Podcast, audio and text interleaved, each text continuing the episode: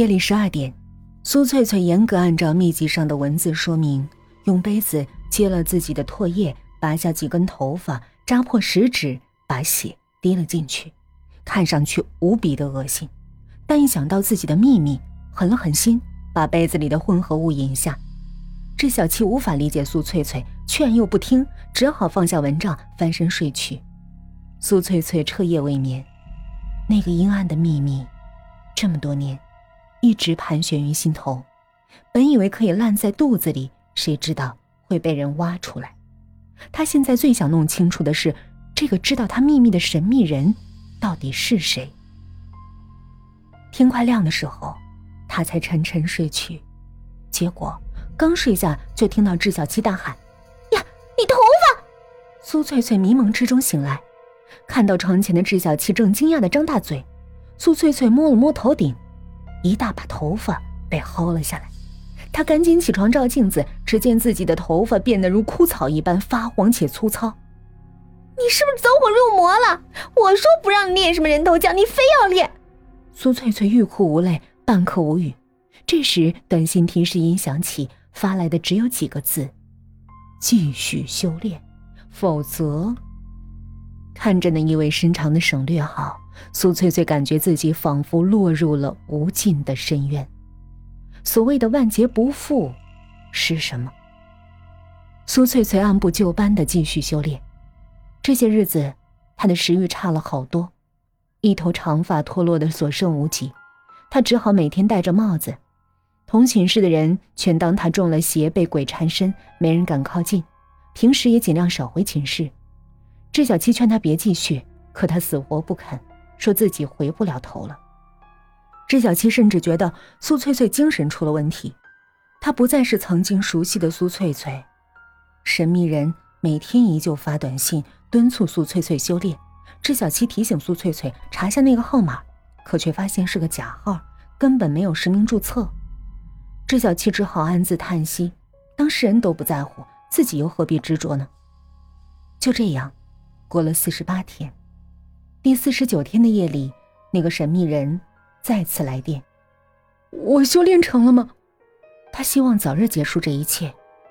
电话那头说：“不，你还差最后一步。差什么？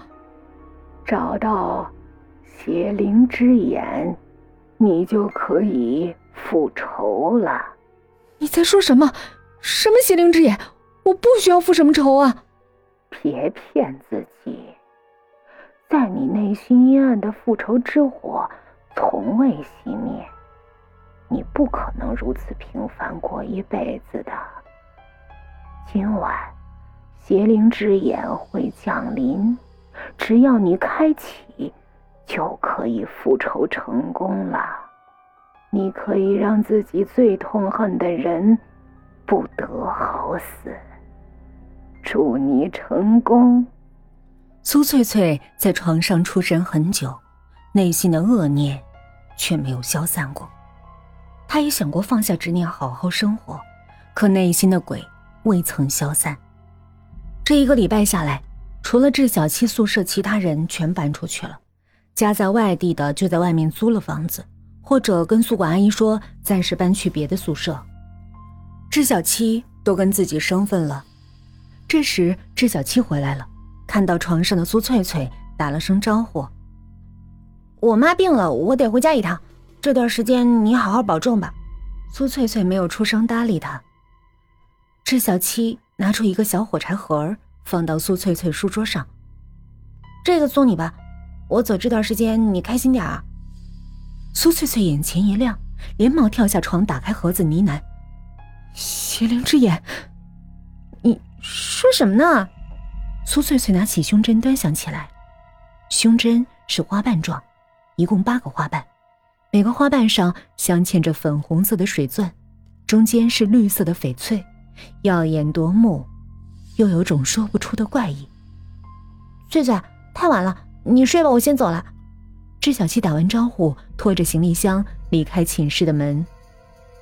慢走，路上当心点很晚了。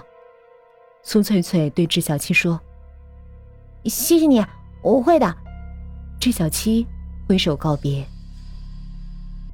智小七失踪了，一连几日，直到智小七母亲往学校打电话，校方才知道，原来智小七没回家。当警察找到同一寝室的同学了解情况，个个都面面相觑，全看向一旁的苏翠翠。苏翠翠恢复了原来的清秀模样，头发也长出来了。苏翠翠唯唯诺诺的对警察说：“他跟我说过回家看他妈，他说他妈病了。”一旁的班主任也开口附和：“哎，他找我请过假，说母亲不舒服住院了，想回家探望几天，就知道这么多而已。我也是后来才知道，他根本没回家。”校方一方面安抚智小七的家属，另一方面只能等警方调查。几天之后。一天清晨，在校园里跑步的几个男同学，在操场的跳远沙坑里，发现了一具无头女尸，吓得当即报了警。那具尸体正是智小七，她的头不见了，血流了一沙坑，右侧的脖子上有三道明显的牙痕，深刻见骨。随后赶到的法医方面推测，大概率是失血过多死亡。人死在学校里，这可是大事儿。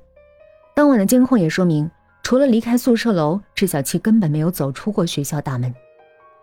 校园惊现无头女尸，某大学发生恶性凶杀案，在校生晚间夜归被离奇割头，成鹏大学离奇死亡女尸，在校生午夜校内遇害，各种耸人听闻的标题帖子在网络上是快速的发酵，一时间人们议论纷纷。学生死在学校里，这可是大事儿，弄得校领导头疼不已。案件一天不破，流言蜚语一天不止，对学校的声誉造成极其恶劣的影响。